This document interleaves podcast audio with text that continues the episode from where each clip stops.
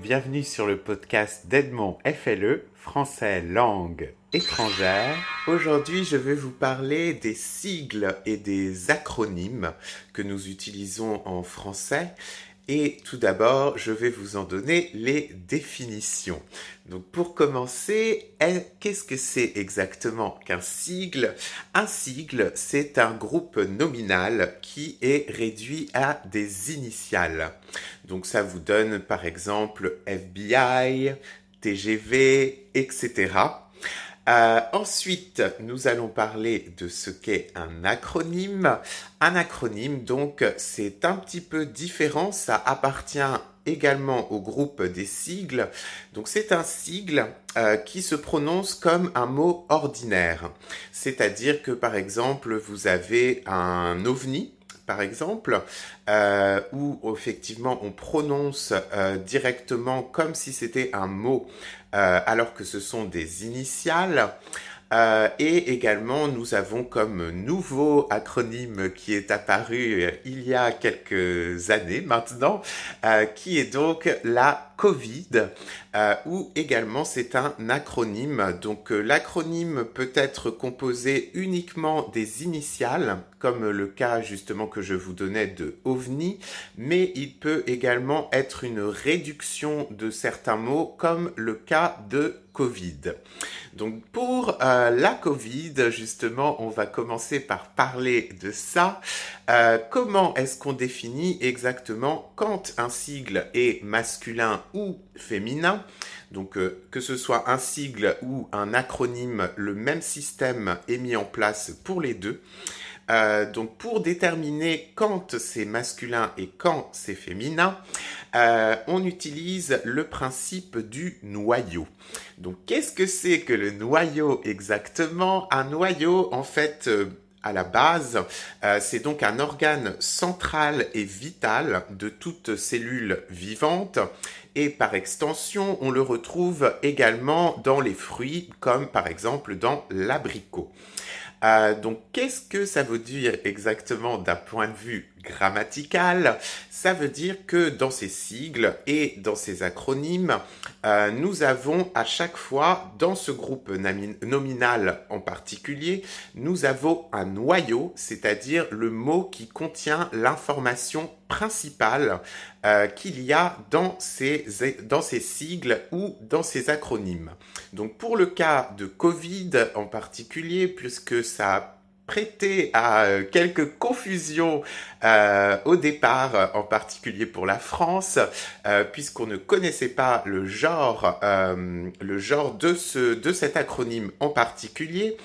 Donc, ce qu'il faut savoir, c'est que si on prend effectivement le coronavirus, dans ce cas, comme vous pouvez le voir, je viens d'utiliser la formule masculine. Euh, pourquoi est-ce que dans ce cas-là, j'utilise le masculin? C'est parce que tout simplement, dans ce mot de coronavirus, l'information principale qu'il comporte est le mot virus, qui est donc le noyau dans ce mot entier. Et donc, comme le mot virus est un mot masculin, ça veut dire que donc coronavirus devient également masculin. Donc, qu'est-ce qui s'est passé également pour euh, exactement, pardon, pour euh, le Covid, euh, pour la Covid, voilà. Même moi je fais, euh, même moi je fais l'erreur encore. Qu'est-ce qui s'est passé exactement pour la Covid? Pourquoi est-ce qu'on a décidé que celui-là ne serait pas masculin mais qu'il serait féminin? Si vous regardez et que vous décomposez ce mot, donc vous avez trois parties, donc trois mots. il, est il est composé de trois mots. Donc vous avez la première partie, le co, qui signifie corona corona, euh, le VI qui signifie virus, et enfin le dernier, le D, et c'est celui-là qui est important, qui signifie disease. Donc, disease, si on le traduit en français, ça nous donne maladie, et maladie, dans ce cas, est le noyau principal, donc l'information principale qu'il y a dans cet acronyme, et c'est la raison pour laquelle comme euh, une maladie est un mot féminin, c'est pour ça qu'on utilise Covid avec le féminin. Donc attention, on dit la Covid et on dit le coronavirus. Donc je vais vous donner d'autres exemples de sigles euh, que nous avons également en français. Donc nous avons euh, quelques sigles qui sont euh, qui sont utilisés par rapport à à des spécificités qu'il y a aux États-Unis par exemple. Donc nous avons le FBI. Donc le FBI, pourquoi est-ce qu'on a décidé que c'était masculin? Pour exactement la même raison, nous nous sommes basés sur le noyau qui, dans, cette, euh, dans ce sigle, euh, le noyau est, donc le bureau. Et donc, bureau étant masculin, le FBI, par la même, est également devenu masculin. Ensuite, nous avons un autre, euh, une autre chose qu'il y a également qui vient des États-Unis, donc la CIA.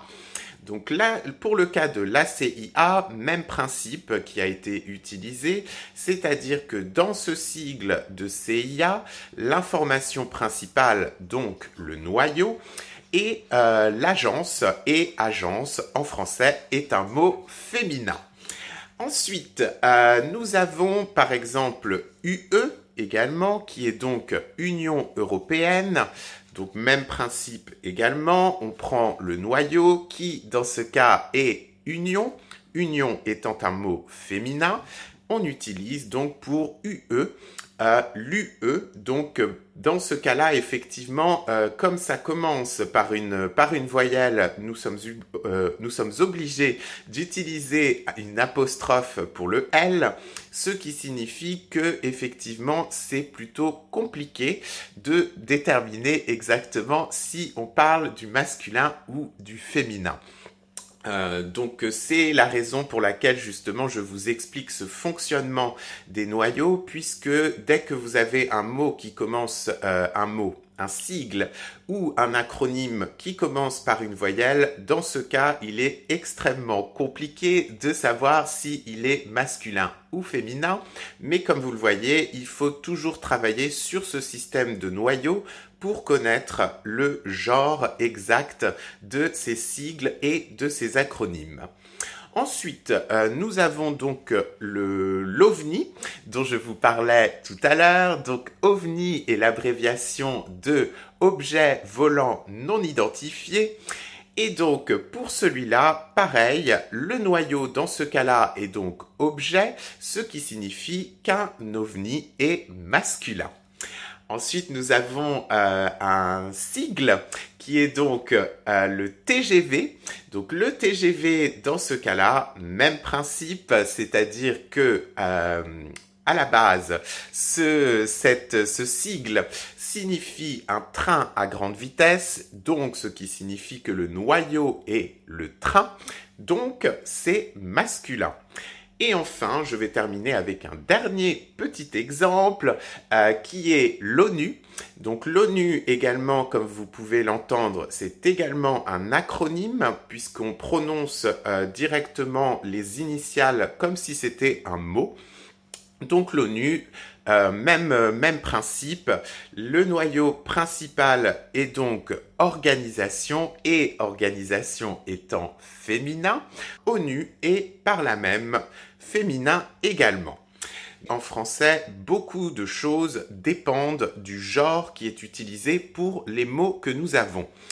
Euh, donc je vais vous donner pour cela deux petits exemples pour vous expliquer que c'est important, euh, puisque si par exemple je parle d'un ovni euh, et que je dois le qualifier avec un adjectif qualificatif, ce qui veut dire que je dois l'accorder toujours avec le nom, ça me donnerait un ovni violet et non pas une ovni violette, qui serait complètement incorrect puisque ce n'est pas le genre d'ovni.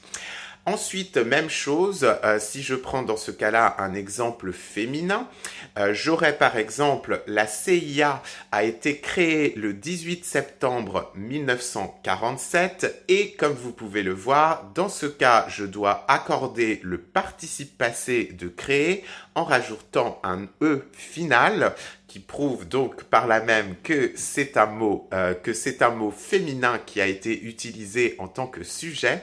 Donc comme vous pouvez le voir, euh, c'est quelque chose qui est plutôt important. Donc euh, je récapitule, c'est assez simple comme vous pouvez le voir pour tous les sigles et les acronymes, le même système est toujours utilisé, c'est-à-dire le noyau et le mot principal euh, qui est utilisé dans ces sigles ou dans ces acronymes et c'est en fonction du genre du noyau qu'on détermine si un mot est masculin ou féminin. Si vous êtes intéressé pour prendre des cours avec moi par Skype ou par Zoom, je vous invite à rejoindre ma page internet www.edmondfle.com. Il ne me reste plus qu'à vous remercier infiniment d'avoir suivi ce podcast et je vous dis à très bientôt. Bye bye.